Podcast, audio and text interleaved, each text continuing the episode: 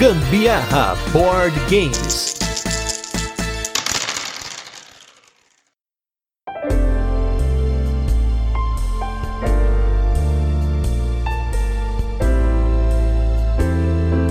Hoje o cast é sobre jogo com tema de gato e como se não bastasse termos hoje duas aqui em casa, a minha sogra e minha cunhada adotaram mais uma gata, bem-vinda Serena, a família dos gatos aqui. Tamo junto. Eu sou o Gustavo Lopes. E eu sou a irmã da Serena, Carol Guzmão.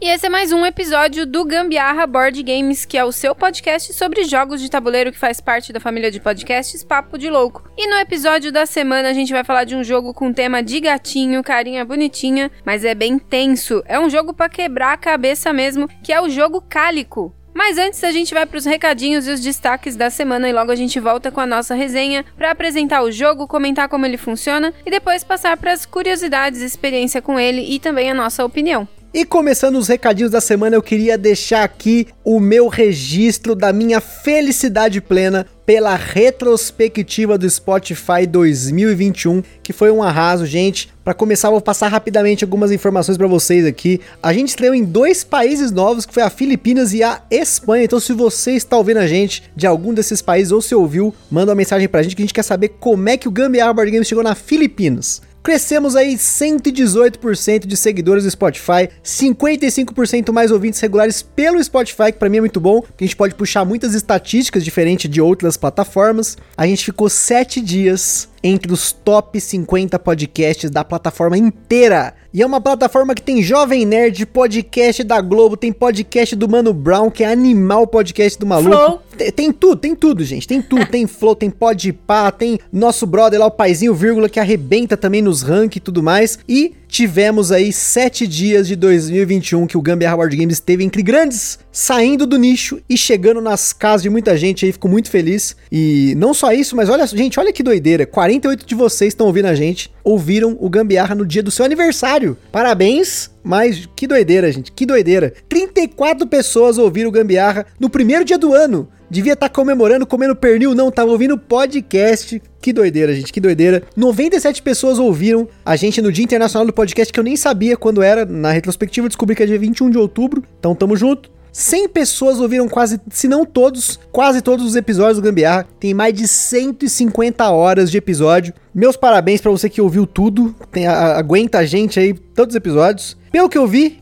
vocês ouvem o Gambiarra entre 11 e 17 horas, é o pico do nosso podcast, o horário que ele mais bomba. Então, a partir da semana que vem, o Gambiarra vai mudar de horário. Eu costumava postar às duas da tarde, vou passar a postar provavelmente entre 11 horas e meio-dia, agora chegando perto da minha hora do almoço. Vou postar o podcast, porque se vocês ouvem nesse horário, muito bacana ficar sabendo, né? Spotify colocou essa estatística, então vamos colocar aí. E, gente, 378 pessoas ouviram o Gambiarra, mais do que qualquer outro podcast, e isso aqui é um marco que a gente não vai esquecer, porque, como eu falei, com tanto podcast grande da plataforma, podcasts estão aí há décadas, como é o caso, por exemplo, do Jovem Nerd, que é um podcast sensacional, tem mais, quase 700, 800 episódios, já nem sei quantos tem mais. Então, a gente fica extremamente agradecido de saber que você que tá ouvindo vários podcasts, porque geralmente quem ouve um ouve vários, colocou a gente como o mais ouvido. Não é que colocou, né? Você ouviu né? Porque a plataforma não mente, a estatística não mente. Você ouviu o Gambiarra mais do que qualquer outro podcast. Caraca, gente, isso é muito legal, muito recompensador pra gente, que faz esse conteúdo para vocês com muito carinho, né? É super divertido pra gente gravar, fazer as, todo o background do negócio aqui, mas quando a gente vê isso em números, vê em reconhecimento assim, é muito legal mesmo. Valeu mesmo, valeu, valeu, valeu. E como eu prometi lá no Instagram, eu vou mencionar aqui o nome de todo mundo que mandou pra gente print do seu top 5 podcasts do Spotify, que mandou mensagem pra gente no WhatsApp, no Instagram no privado, que compartilhou nos stories para todo mundo ver. Então, eu vou mencionar o nome de todo mundo aqui rapidamente. Então, começando aqui, ó, Abestado BG, Ari Anderson Ribas, Akira Miyake, André Natan, Bruna Cruz lá do Acre, Bruno Camurati, Bruno Carvalho, que por 30 minutos ele não bateu novamente o recorde de que mais ouviu Gambiarra no ano inteiro aí, com mais de 110 horas de podcast que ele ouviu, mas teve um que ouviu mais, que já vai na sequência, então você ficou em segundo lugar, hein, Bruno? Pelo menos da galera que marcou a gente. Temos aí Bruno Libonati, forte abraço lá do Guia do Jogador, Butileiro, que além de participar, ouve a gente também, pessoal lá do Cameloco Board Game, a Cláudia que tá no grupo do Lost Token, também do Boards Burgers, Cristiano Marinho, Davidson Passos, Diego dos Santos, Edgar Lau, o Evo Moraes, que foi o nosso recordista com 6.677 minutos na retrospectiva, Felipe Augusto, Felipe Xavier do Terra Mística, o Felipe Matias faz aquelas artes maravilhosas lá das lives do Boards que você sempre acompanha com a gente lá, Frando Qual é o Jogo, o pessoal do Greenhouse BG, Guilherme Cortazio, Guilherme Tissot, Guilherme Espíndola, Gustavo Fada, nosso brother, Gustavo Braga, Jean Carlos, Jonas Prado Lara, lá da página Jogatina da Mina, o Léo Rancura, Leandro Arruda, Max Augusto, Marco Aurélio, Mário Freire, Micael Souza, Nerdola, Rampage BR, página lá também, Nilson Bandeira, Nicole Simões, pessoal lá da página Jogadaria dos Primos Agregados, o Rafa que tá no grupo do Lost Token também, Rafael Martins, Rafa do Rafa Board Game, Rafael K do grupo do Boards tem um monte de Rafa aqui, né? Rafaela Rezende, Rodrigo Ong, Rodrigo Rego, forte abraço pro nosso designer aí, Rodrigo Rego, Thiago Martins, Thiago Neves, Tom Araújo, Vantoli Lima Júnior, Vinícius Campos Barnabé e o Zé, que marcou a gente lá, Zé. No Instagram você está como apenas Zé. Então fica um forte abraço aí pro Zé. Então, gente, mais uma vez, muito obrigado por todo mundo que mandou mensagem. Por você que nem viu a sua retrospectiva ainda, mas se vê, marca a gente lá nos stories do Instagram, compartilha, manda mensagem. A gente agradeceu um a um, mas também estamos agradecendo aqui oficialmente no podcast. Uhul, valeu! E o editor vai botar aplauso para vocês aí.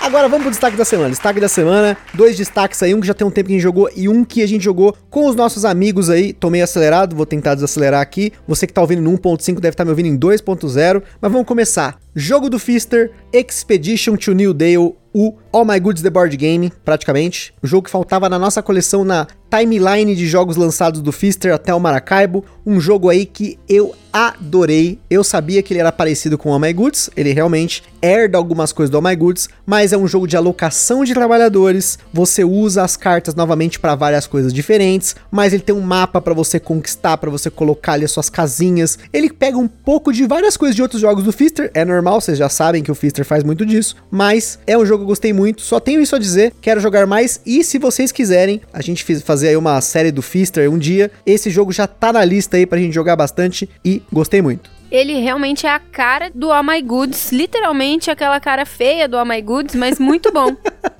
muito legal que o, o, desenhista do jogo continua o mesmo, o ilustrador do jogo continua o mesmo. Então, realmente continua com a cara feia do All My Goods, porém, muito bom. Continua sendo excelente, um jogo muito bom mesmo. Com novas mecânicas, isso foi incrível explosão de coisa nova. E o legal é que ele é um jogo que ele tem vários tabuleiros diferentes. Se você tem uma campanha para jogar, a gente jogou o primeiro capítulo. Vamos ver se a gente joga aí a campanha inteira, que não é muito grande, se eu não me engano, são oito capítulos, então sucesso. E o segundo destaque foi o Time Machine Rocket, que você vai me ouvir falando Time Rocket Machine em algum momento, porque eu sempre inverto. É um jogo brasileiro aí que a gente jogou. A cópia dos nossos amigos lá, o Rafael Bianca, eles trouxeram aqui pra gente jogar. É um jogo bem bacana, um Pusher Luck, do jeito que a Carol adora Pusher Luck. E ele tem cartas que representam diferentes inventores e personalidades importantes da história. E você vai usando esses inventores para ganhar pontos na rodada ali. Você tem alguns tipos desses inventores, dessas personalidades, e você vai coletando elas para montar pontos ponto, você tem uma condição de final de jogo que é de acordo com a quantidade de pontos, mas você tem objetivos em cada rodada que faz com que o jogo tá sempre ali fresco. Eu gostei do jogo, quero jogar mais vezes. A gente jogou em quatro jogadores. Eles acharam um pouquinho caóticos, né? Eles já tinham jogado em dois. E eu quero jogar em dois também, para ver o que, que a gente acha aí desse jogo. Ele saiu via financiamento coletivo no Catarse e foi um sucesso. Tanto aí que a gente jogou e gostou bastante. Eu gostei bastante também do jogo. Achei um esqueminha muito legal. A ideia dele, né, de você ter ali inventores reais da história do mundo. Uma coisa que eu achei interessante é que o tabuleiro dele é de papel. É o próprio manual, é o verso é do manual, né? É o próprio manual, exatamente. É muito interessante, porque a gente não tá acostumado com isso, né? Na, no, no hobby a gente não vê muito disso, mas eu achei que realmente diminui o custo e ainda assim facilita acesso para outras pessoas por conta disso, né? Muito bacana esse jogo, confiram aí. Eu não sei se ele está em, à venda das lojas, eu não cheguei a pesquisar, porque como eu falei, né? Um amigo nosso pegou no Catar, a gente jogou essa cópia, então eu não fui pesquisar, mas eu gostei bastante do jogo. Espero que ele tenha um print aí, alguma outra campanha pra galera ter acesso. Mas fica aí um forte abraço aí para mais um jogo de designers brasileiros. E no nosso review retro de hoje vai ter jogo de designer brasileiro. Olha só, o jogo Paper Dungeons, que é o nosso review retro de hoje.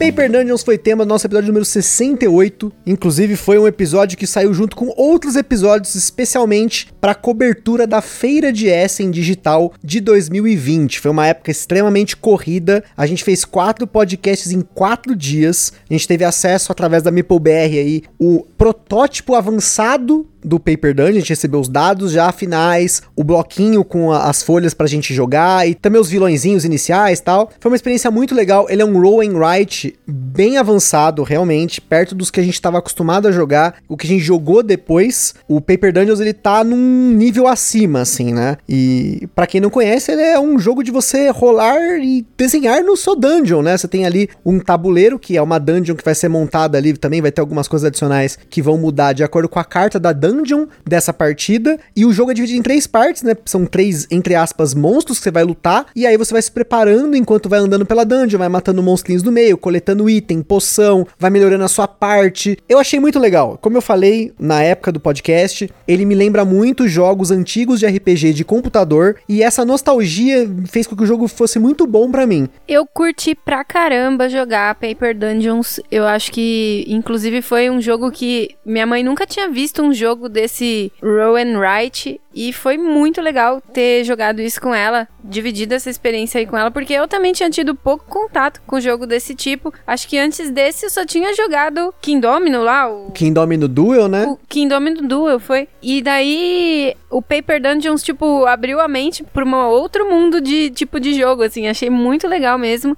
Depois a gente não jogou mais. Infelizmente, a gente não, não temos a cópia realmente do jogo, mas é um jogo que eu toparia bastante jogar ele completo, porque a gente jogou só com alguns dos monstros lá que tinha tal, né, na, na dungeon. Uhum. E aí agora jogar o jogo completo eu acho que ia ser uma boa. Eu ia gostar mais. Inclusive, eu sei que vai ter expansão. Teve várias campanhas de coisas diferentes que a MapleBR fez com esse jogo. Teve o desafio lá no Instagram. Enfim, acompanhem esse universo do Paper Dungeons. Ele é um jogo que foi publicado depois de forma internacional. Teve resenha lá no The Dice Tower. Então, Leandro Pires, um grande e forte abraço, que é um cara aí, mais um designer brasileiro que tá arrebentando aí. Gosto muito dos jogos dele, tenho tido boas experiências com os jogos dele, jogo aí também com o Rodrigo Rego. Tem tanta gente bacana. A Grok também tá com uma linha de jogos do Quartz. Enfim, o desenvolvimento de jogos brasileiros é algo que eu tô bastante otimista para 2022. Tanto que para 2022, acho que se não me engano, nas primeiras semanas, vai ter um episódio só falando de jogos nacionais, né? De designers brasileiros. Então, eu falo muito nacional, a gente tá acostumado a falar nacional, mas são designers brasileiros. Tem cara aí, como por exemplo o Jordi Adam aí, que, pô, tá arrebentando no mundo inteiro com cartógrafos, concorreu aí o Kenner Spiel des Jahres e tudo mais. Então, só coisa top aí, mas hoje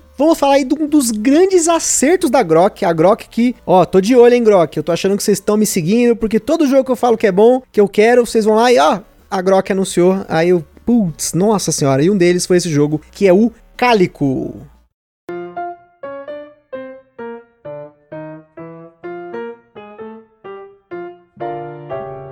Cálico é um jogo para 1 a 4 jogadores lançado aqui no Brasil pela Grok Games, com partidas que duraram em média 30 minutos na nossa experiência. No Cálico temos como mecânicas a construção de padrões, coleção de componentes, colocação de peças, jogo com cenários e jogo solo. E na nossa escala de complexidade, ele recebeu 3 ou 4, dependendo do modo de jogo que você está jogando. A primeira partida dele pode ser um pouco assustadora para os desavisados, mesmo jogando o jogo básico, e ainda mais jogando o jogo avançado, ou até pensando nas conquistas com as restrições de regras. Então, como a gente já falou lá no comecinho, é um jogo bonito, um jogo que você vai bater o olho e falar, meu Deus, joguinho de gatinho e tal, não sei o quê. Vai jogar e aí funde a cabeça. Na data desse cast, você encontra o Cálico em pré-venda numa média de 280 reais, que é um preço aceitável pela quantidade e a qualidade dos componentes. O jogo conta com quatro tabuleiros individuais de cartonado duplo, mas mesmo o cartonado de todas as peças do jogo já é um cartonado bem mais grosso do que o usual. Como sempre, o Gambiarra Board Games adverte que os jogos de tabuleiro, como qualquer hobby, pode acender na gente aquela vontade tremenda de sair comprando tudo, ainda mais quando a gente vê que o jogo é lindo, principalmente quando a gente vê que ele preenche muito dos nossos gostos. No caso aqui, eu sou cat lover demais. e aí a gente, né, tem que ter muito pudor aí, senão a gente vai comprar tudo por impulso e às vezes o jogo nem é tudo aquilo. Vocês vão saber se a gente gostou ou não só lá na frente, então segura a emoção aí. A gente sempre sugere que vocês procurem opinião de outros criadores de conteúdo. Para ajudar nisso, a gente coloca links de outros criadores lá no site do Papo de Louco, na postagem de cada um dos nossos casts. A gente sugere também que vocês procurem forma de alugar ou jogar o jogo de alguma forma digital antes de tomar a sua decisão. Você consegue testar o Cálico online no Tabletopia e na época que ele estava no Kickstarter, era possível também até adquirir uma cópia print and play para imprimir o jogo. Em Cálico, os jogadores estão costurando uma colcha de retalhos confortável para atrair diferentes gatos. Geralmente uns, né, só uns três por partida, três gatos diferentes, ou seja, não é o jogo do louco ou da louca dos gatos, porque, gente, se criar dois gatos que nem a gente já tem aqui, já dá um trabalhão. Não tem acreditado que um é pouco, dois é bom, três é demais? Então, imagina 10 gatos, você, não sei se tá ouvindo aí, se tem 10, 15, 20 gatos, não sei. Se você tem, você é um herói ou uma heroína, porque os dois aqui já dá trabalho, agora minha sogra com mais um, meu pai tem mais uma lá, então, herói. Então, aqui no Cálico, cada partida tem três gatos só, pode ficar tranquilo. Um turno do cálico é muito simples, você tem duas peças de retalho na mão, escolhe uma e coloca no seu tabuleiro de jogador. Então compra outra, uma das outras três peças disponível no mercado, reabastece o mercado e passa. O fluxo de ação é só isso. Você só tem uma ação no jogo, mas essa ação ela é muito mais complexa do que parece. No jogo existem seis tipos de padrões diferentes e seis cores de peça diferentes, representando uma combinação de 36 tipos de tile diferentes, com três cópias de cada peça dessa combinação, e no jogo você pontua de três formas diferentes. A primeira forma é você criar uma combinação de peças de um mesmo padrão para atrair um gato para sua colcha. Como descrito no manual, os gatos não enxergam cores, mas são atraídos por diferentes padrões. No setup são colocados três gatos e cada um desses gatos é atraído por dois tipos diferentes de padrão. Alguns gatos exigem uma quantidade específica de peças do mesmo padrão, enquanto outros exigem que as peças estejam colocadas em uma determinada disposição. Sempre que você consegue criar esse padrão na sua coxa, você pega uma peça de gatinho e coloca em cima daquele padrão que você fez. Quanto mais difícil de cumprir a condição do gato, mais pontos ele te dá no final do jogo. A segunda forma de pontuar é costurando botões. Quando você junta três ou mais peças da mesma cor, você pode pegar um botão no estoque e colocar em cima daquela área da sua colcha. Cada botão te dá 3 pontos e existem 7 diferentes, sendo 6, um para cada cor, e o botão do arco-íro, porque quando você consegue costurar cada um dos botões de cores diferentes do seu tabuleiro, você recebe gratuitamente esse arco-íris para você colocar ali, que vai te dar ponto também. A última forma de pontuar é com as peças de design. No início do jogo, você coloca em seu tabuleiro individual três peças diferentes de design, que são peças que pontuam de acordo com o padrão que você constrói ao redor dessa peça. Essas peças têm uma exigência, como por exemplo, ter duas combinações de três peças diferentes ao redor da peça de design, sendo duas combinações diferentes de cor e ou até duas combinações de padrão. Se você conseguir montar uma combinação que cumpra as duas condições, você ganha uma pontuação mais alta. Mas se conseguir fazer só uma cor ou só um padrão, já ganha uma pontuação também, só que um pouquinho mais baixa. Um detalhe importantíssimo é que as laterais dos tabuleiros individuais de jogador já possuem peças previamente estampadas e você deve usar, deve usar e abusar dessas peças para montar o maior número de combinações de padrões que coloquem botões, gatos e ainda de quebra cumpram os padrões nas três peças de design que você tem no seu tabuleiro. É possível que um mesmo padrão montado no seu tabuleiro seja usado para as três coisas inclusive, apesar da, dessa probabilidade ser bem menor do que apenas duas ou uma combinação. Os jogadores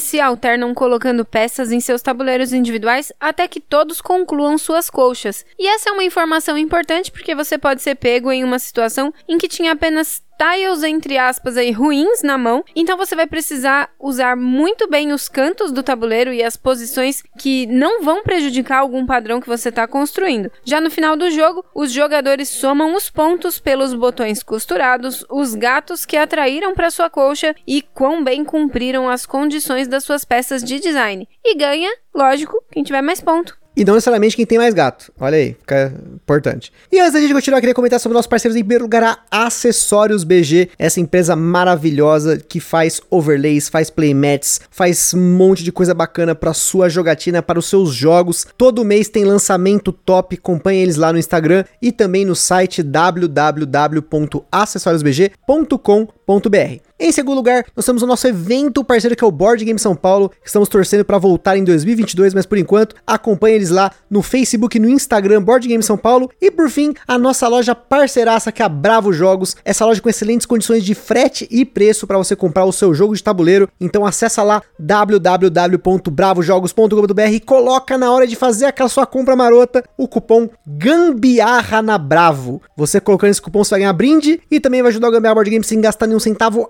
adicional. E não se esqueçam de seguir a gente lá no nosso Instagram, que é lá que a gente compartilha as fotos dos jogos que a gente fala aqui, principalmente o jogo da semana, mostrando unboxings e também compartilhando as fotos das jogatinas da galera que marca a gente lá nos nossos stories. Por lá você também consegue falar com a gente, perguntar alguma coisa, mandar sugestão e até fazer parceria se você tiver aí alguma coisa relacionada a jogos de tabuleiro, mesmo que seja amor por jogos de tabuleiro. Compartilha aí com a gente o seu amor pelos jogos. E por acaso, se você curte o que a gente produz de conteúdo aqui, compartilha nas redes sociais que a gente também agradece muito.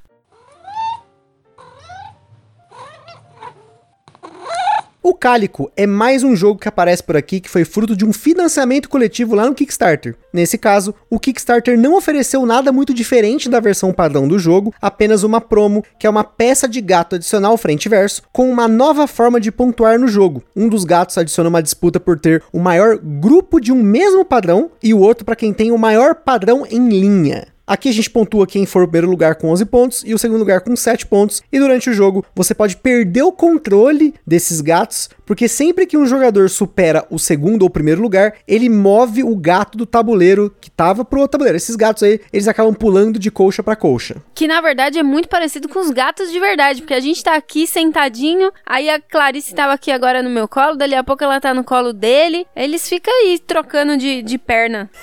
e gosta de uma calça jeans, não sei porquê. Não é só colcha, é calça jeans e temperatura corporal também. Uma coisa que você não vai sentir falta nesse jogo é a variabilidade. No jogo básico, são três gatos fixos e as mesmas três peças de design na mesma posição. Mas no jogo avançado você tem 10 gatos diferentes que poderão ser combinados de diferentes maneiras. Afinal, sempre vai ter um gato de nível 1, um de nível 2 e outro de nível 3 de dificuldade. Além do que, existe uma seleção do posicionamento das peças de design, que são seis. Você compra quatro e escolhe três para o seu tabuleiro. E não é só isso, porque você tem uma variante família que diminui a complexidade das decisões, virando a peça de design para baixo. Então você só tem que se preocupar com os botões e com os gatos. Apesar que a gente jogou a variante normal do jogo com a família, a gente não fez dessa forma, mas fica a dica se você quer jogar aí um modo mais simples do jogo. Tem uma variante para dois jogadores que tem menos aleatoriedade, em que você tira um terço das peças do jogo, sendo um de cada padrão e de cada cor. São aquelas 36 combinações que eu comentei, né, que a gente tem. E também tem modo solo e tem até um modo de conquistas com três diferentes submodos. Você pode jogar o modo de conquistas de três formas. Uma é jogando uma partida normal do jogo e conforme você cumpre diferentes objetivos, você marca eles na página do manual ou na página xerocada dele.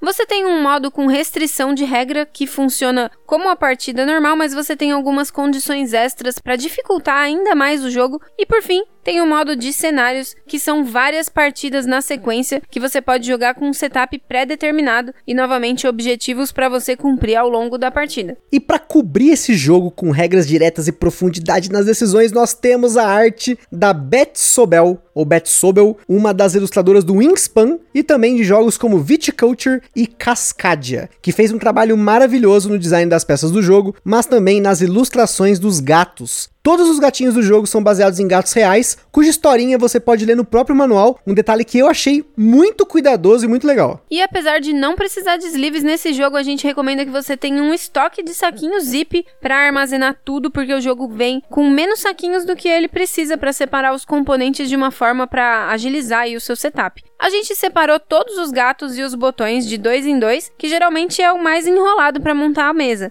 O restante você pode arrumar como quiser, mas a gente recomenda separar pelo menos isso. Só para ficar claro aí, a gente separou os gatos, cada um em um saquinho, e os botões de dois em dois, tá? Só pra. Porque depois que eu ouvi aqui, eu fiquei pensando, pô, será que vai ficar claro? É porque realmente, gente, os gatinhos, eles são muito diferentes entre si. E é ruim você ficar procurando pelo desenho deles. Então é mais fácil ter cada um um saquinho. Ou então, se você tem aí a manha aí, a habilidade de fazer insert e tudo mais. Eu vejo a galera lá no Instagram, Arc Insert, tem as meninas lá do Rainbow Meeple. Essa galera tem habilidade, não é a coisa que eu tenho hoje. Não tenho habilidade para fazer insert de foam lá como a galera faz. A gente preferiu fazer balaio de dois gatos. Que inclusive durante essa gravação, gente, difícil, tem gato fuçando em caixa de papelão que chegou aqui, tem gato mexendo na caixinha de areia. No geral, todos os episódios que vocês ouvem a gente, eu tento cortar tudo isso, mas pode acontecer de ter vazado em algum momento aí. Então se você ouvir um barulho esquisito, provavelmente é uma das nossas gatas aqui, né? Mas voltando aí, falando sobre o Cálico, primeiro ponto que eu queria comentar desse jogo e reforçar né? Como a gente gosta sempre de reforçar as coisas aqui, a gente é bom nisso. Que é o fato de que ele é um jogo muito bonito, mas ele pode dar aquele análise parálises louca na pessoa, porque ele parece fácil, só tem uma única ação, a explicação de regra dele é super simples. Só que quando você pega aquela peça e eu falo, aonde você vai colocar essa peça no tabuleiro? E aí, gente, essa é uma decisão muito, mas muito apertada no jogo. Ela não é óbvia, ela não é, ah, eu começo por aqui, pela borda, isso aqui. Não é simples assim, porque os tiles eles são aleatórios aleatórios. É que nem cartas, você vai comprar os tiles, toda vez que sai um tile ele não vai aparecer mais. Você já sabe quantos tiles tem de cada tipo, então você tem que ficar muito esperto, muito esperto. E eu acho que principalmente em quatro jogadores eu sofri muito com isso, porque o mercado de tiles só tem três tiles, mas era muito comum quando dava a volta e voltava comigo, né? Eu tinha que pegar um tile que às vezes não era bom para mim, eu tinha que repensar o que eu ia fazer porque alguém pegou um tile que eu queria pegar e já, né, queria denúncia porque teve uma partida que a gente jogou em quatro pessoas, que de todos os tiles que tem pra pegar no jogo, a Carol pegou nove. Era, era assim, eu já tava tudo pensando. Puta, aí minha sogra pegava, a Gabi pegava. Quando chegava na hora da Carol, ela olhava pros tiles ali, ela ficava olhando. Ela pegava justamente o que eu queria. Eu falei, puta, de novo, de novo. Gente, eu comecei a rir de nervoso durante a partida. Mas eu não ficava olhando o tabuleiro de ninguém. Eu juro que eu tava focada na, na minha costurinha lá de colcha. Só a minha. Eu não fiquei olhando de ninguém. Foi tudo aleatório isso. Agora aqui, aproveitando que eu peguei a palavra, porque senão ele não me deixa falar nunca mais, porque é como eu já disse. Emoção. Como eu já disse, é a mesma situação de tentar atravessar uma avenida muito movimentada, né? Ele não permite a gente entrar. Não, não é isso. É para não ficar um atropelando o outro, né? Literalmente, né, senhora Avenida? Então, o que que eu preciso dizer? Que eu estou apaixonada por esse jogo. Ele facilmente entraria na minha lista aí de top 2021, porque é um jogo que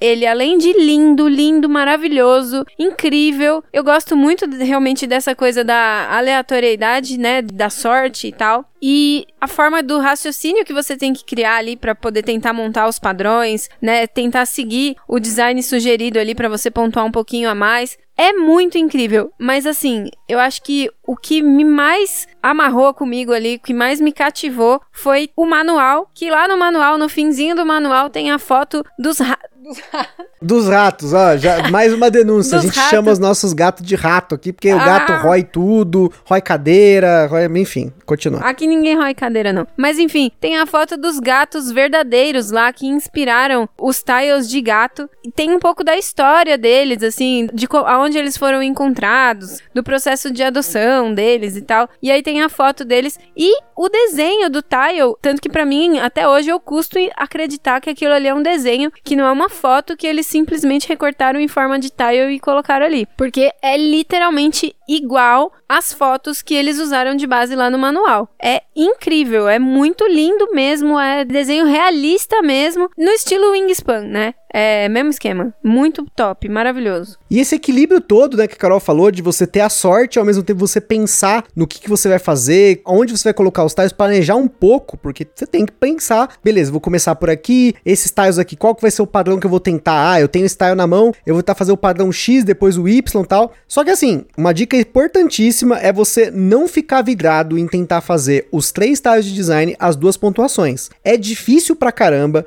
nenhum de nós aqui conseguiu até agora agora fazer os três tiles, as duas pontuações. Quiçá a gente consegue aí uma pontuação de cada um, ou duas em um e uma em cada um, porque se você ficar pensando demais nisso, a partida não acaba. Porque são muitas combinações, são muitas possibilidades, enfim. É um jogo que tem muitas variáveis de quantidades, vocês sabem, né? Eu falei aí várias vezes, são 36 peças diferentes e três vezes que ela aparece lá no saquinho. Nem todas as peças vão aparecer na mesa da partida, então você não pode ficar contando muito com peças que estão para surgir, você tem que pensar em plano B, em plano C. É um ponto que até eu penso no Sagrada, né? Para quem gosta aí de Sagrada, é um jogo que tem uma semelhança nesse ponto, pelo menos eu enxergo assim, porque o Sagrada também tem essas condições que você tem que fazer no seu tabuleiro, algumas cores tem que cumprir, você tem algumas condições que não pode colocar número igual, cor igual, tal. No Cálico ele também segue uma ideia parecida, mas eu acho que o Cálico ele é um jogo mais complexo nesse sentido, ele quebra mais a cabeça, queima a mente assim, ele queima bastante. E outra dica é você, gente, de novo, aproveite os cantos do tabuleiro. A primeira partida eu perdi para Carol, porque ela usou muito bem os cantos do tabuleiro e eu ignorei isso, eu tava pensando mais em fazer as coisas no meio ali, mas eu não me toquei. Depois que eu fui ver que ela foi fazendo botão nas laterais, eu falei, putz, olha aí, tá vendo? Eu devia ter feito isso, né? Eu fui muito